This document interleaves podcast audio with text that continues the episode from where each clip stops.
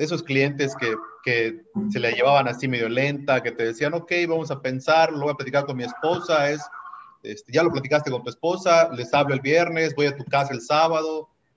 ahora sí que acelerar porque pues, se acaba el año. Y uno que sí quiere hacer citas el 24 de diciembre, a lo mejor la gente es la que se empieza a esconder. Entonces, lo que no hagamos hoy no se va a hacer mañana. ¿eh? hoy es la oportunidad para cerrar esa venta que está pendiente.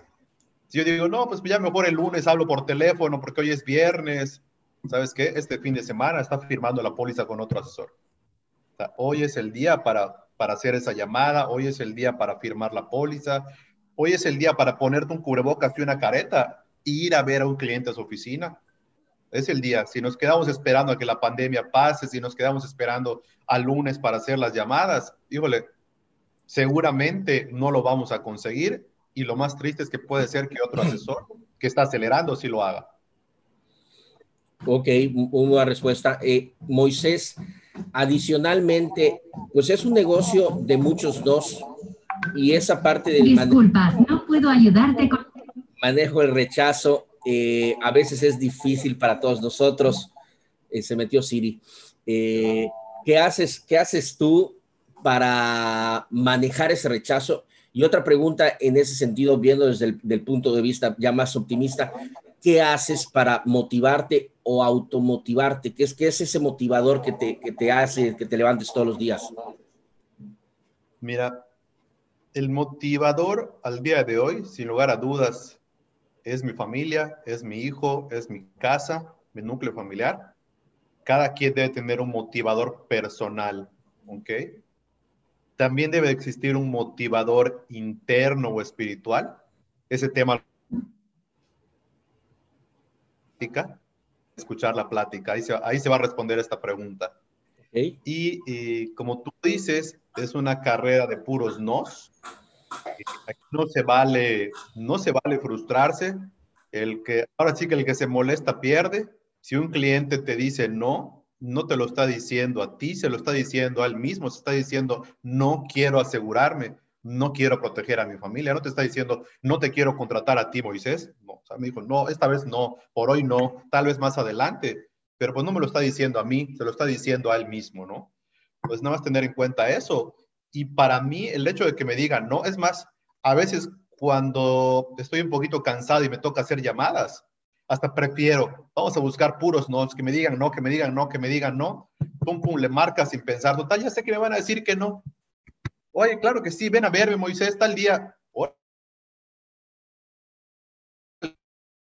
A marcar y te dice no, no, no, ah, perfecto, ya me dijeron tres que no, estadísticamente al cuarto me dice que sí. Entonces empiezas a jugar con esos nos, en lugar de que sean tus enemigos, se vuelven tus amigos. Así es como, como manejo un poquito el tema, el tema de los nos. Digo, la frustración eh, pues puede venir por, por muchas otras razones, pero el caso es dejarnos acompañar por esos nos, no hacerles el feo, sino saber que si ya tengo cuatro nos, el quinto va a ser un sí. Entonces, vamos a buscar los nos y que vengan los sí. Tú, tú en algún momento eh, pensaste en tirar la toalla de esta carrera y decir, ya, sabes que no, no, no es lo mío. Este, hasta el día de hoy no. Cuando lo pensé fue porque cuando firmé contrato en aquel entonces, no sé si lo recuerdas, era una escuela presencial como de cuatro meses y en cuatro meses no veías pero ni 10 pesos de propina ni nada. Este, al mes cinco me dijeron en la promotoría que ya venía mi contrato y al mes seis me dijeron que ya estaba en camino y como al mes seis y medio dije, oye, ya llevo medio año sin comer, aquí tienes 10 mil pesos este, y aguanta vara cinco días más. Y a los cinco días me dijeron, no llegó, vamos a ver qué está pasando, hay que ir a México, hay que ver qué hacer. Ahí la única vez que dije, ¿sabes qué? Ya, mamá, ya estuvo, no quieren que yo firme contrato, ya me voy, ¿para qué me hiciste salirme donde estaba? Ya no puedo regresar, ¿ahora qué hago? Y a los dos, tres días me hablaron, ya llegó tu contrato, por favor, ven a firmarlo, fírmalo. Y a la semana siguiente cayeron cincuenta y tantos mil pesos en mi cuenta y dije, ah, cabrón, aquí me quedo, no me voy de aquí. Es mi, mi primer depósito de Seguros Monterrey después de, seis meses de estar chambeándole sin recibir nada fue de 54 mil pesos. Y de ahí nunca he dicho, nunca he pensado que me equivoqué de carrera ni que me voy a salir, al contrario. Cada mes, cada mes hay un centavito adicional en la cuenta. O sea, quiere decir que tus ingresos han sido crecientes en esos seis años. Van creciendo exponencialmente en esos seis años, así es. ¿A qué, a qué se debe esto? ¿A qué crees que se deba? Al sistema de, de, pago de comisiones de Seguros Monterrey, porque acuérdate que la póliza sí te da la mayor comisión del primer año, pero luego el segundo año esa misma póliza te deja un poquito más las pólizas nuevas de ese año. Y luego el tercer año esa póliza te deja todavía un 5%, más el poquito del año pasado, más el grueso de las pólizas de este año. Entonces va creando como una bolita de nieve. Y eso hablando únicamente de comisiones. Aparte, cada año he ido como que escalando poquito a poquito en, en nivel de grupo. Este, por, por cúmulo de primas, sumas aseguradas y demás, vas creciendo un poquito también verticalmente la compañía y los bonos te los van pagando en un porcentaje mayor sobre una prima mayor. Acuérdate que hay un índice de conservación que es el IGC y sobre ese índice que va creciendo cada año te pagan también bonos. Ya, ya para ir terminando, Moisés, porque sé que tienes que este, pues ya empezar las citas del día. Eh, solo dos preguntas más. Eh, ¿Tu mayor éxito en Seguros Monterrey New York Life, cuál crees que ha sido? Mi mayor éxito lo mido por año y creo que me llegó de sorpresa el saber que hace dos años eh, llegué a corte en la MDRT. Mi, mi primer éxito fue haber llegado en, mi segundo año a MDRT completo en el 2015 empecé, en el 2016 nos fuimos a Vancouver. Este, y cada, como que cada año yo pongo un, una meta a seguir, ya sea económica, ya sea emocional, ya sea particular, pero creo que mi mayor éxito ha sido llegar a corte hace dos años y mantenerme en corte el año pasado, y es lo que estoy luchando este, este año, seguir que sea mi tercer año consecutivo en corte. Ok, Oye, corte es Score of the Table, es de la MDRT. Eh, ¿Me podrías decir entonces que tu, tu, tu, mayor aspiración para esos viajes internacionales es la MDRT o cuál es y, y, y por qué? Mi mayor aspiración para los viajes internacionales, híjole, por un lado es la MDRT, por el, la calidad de expositores y por, sobre todo porque es una inversión para mi mismo negocio, para lo que me gusta. Te digo, al final del día ya yo esto lo hago como un buen hábito, lo hago como por costumbre, este, y estar allá, y estar en la MDRT, conocer a unos expositores cañoncísimos que luego traen ideas innovadoras que te mueven todo el tapete de lo que tú has hecho durante cinco o seis años.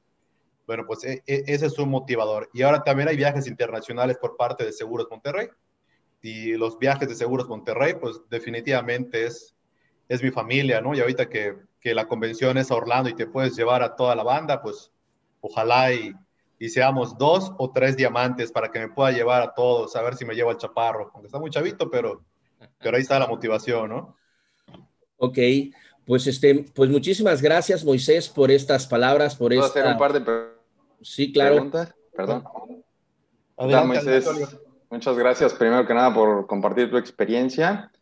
Este, hablaste, bueno, tengo dos preguntas. Hablaste de que te mueve, obviamente, pues las partes externas y hablaste de un, un interior que te mueve en, en, en, en, la carrera como tal. No lo mencionaste. ¿Qué es ese interior que te mueve en la carrera? Híjole, Oliver, no, no, quiero ser, no quiero ser grosero, pero el experto para darte esa respuesta se llama Bernardo Rojas y va a estar el 18 o 19 en la plática. Ok. Mira, hay una... Bueno, eso es en personal, ¿eh? Es personal para ti. Hay una llama encendida adentro que una vez que conoces esta carrera, te cambia la vida. Y al darte cuenta de eso, te mantiene siempre como en un estado positivo, mental y activo de verdad mental y activo. Este, cosas tan sencillas, tan, híjole, mira, es más, en vez de tomar Coca-Cola, bueno, no se ve aquí, pero es un vaso de limonada natural en la mañana, con una cucharadita de miel de abeja 100% natural. O sea, pequeñas cositas que van sucediendo en tu vida. Yo, ahorita con las lluvias, toda la casa se llenó de humedad, las paredes de moho, como el 85% de las casas en Mérida, este, ¿no? Y, y, ves a la esposa que está molesta, se despierta y la pared tiene moho y todo se está cayendo y no sé qué, pero uno por dentro está tranquilo, lo ve y te resbala, o sea, no va a pasar nada, todo va a estar bien. Pásame tip. Todo se va a solucionar con calma.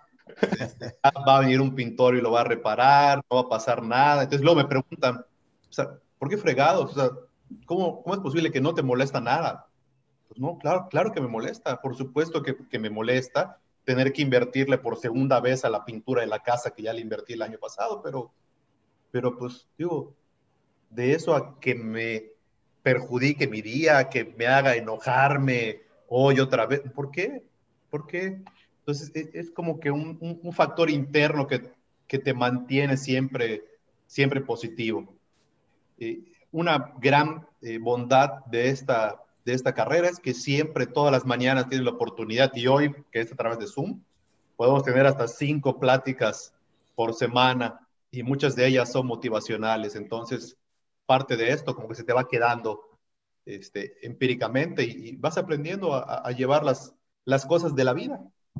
Así, así de fácil, ¿no? Entonces, siempre va a haber algo adentro de ti que te va a mantener positivo, siempre buscando adelante, adelante, este, cómo, llevar el día a día.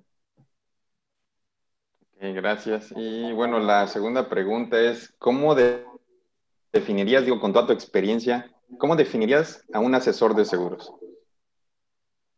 Uf, e, esa pregunta ya, yo ya tenía el, el, perfil del asesor de seguros bien definido y te juro que ya la perdí. La perdí al ver asesores de seguros nuevos que no encajan en el perfil y les va mejor que a uno.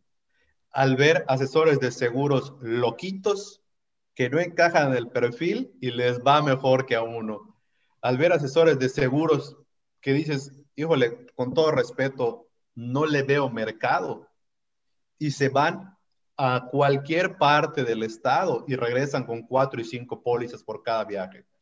Dices, oye, wow, entonces yo creo que un asesor de seguros es esa persona convencida de sus capacidades personales, motivada que quiere salir adelante y que tiene esa ambición por el éxito. Muy bien, pues muchas, gracias, Moisés. Este, sí, en realidad, bueno, no me refería tanto como al perfil, sino que cuál era tu definición y pues muchas gracias por tu respuesta. De nada, Oliver, muchas gracias. Muy bien, pues muchas gracias a todos. Eh, ya cuarto para las 10, vamos a arrancar ya nuestras citas. En verdad, eh, Moisés, agradezco muchísimo tus comentarios, la invitación a la masterclass y espero que todos puedan eh, conectarse ese día, de una vez hacer su pago y pues estamos al pendiente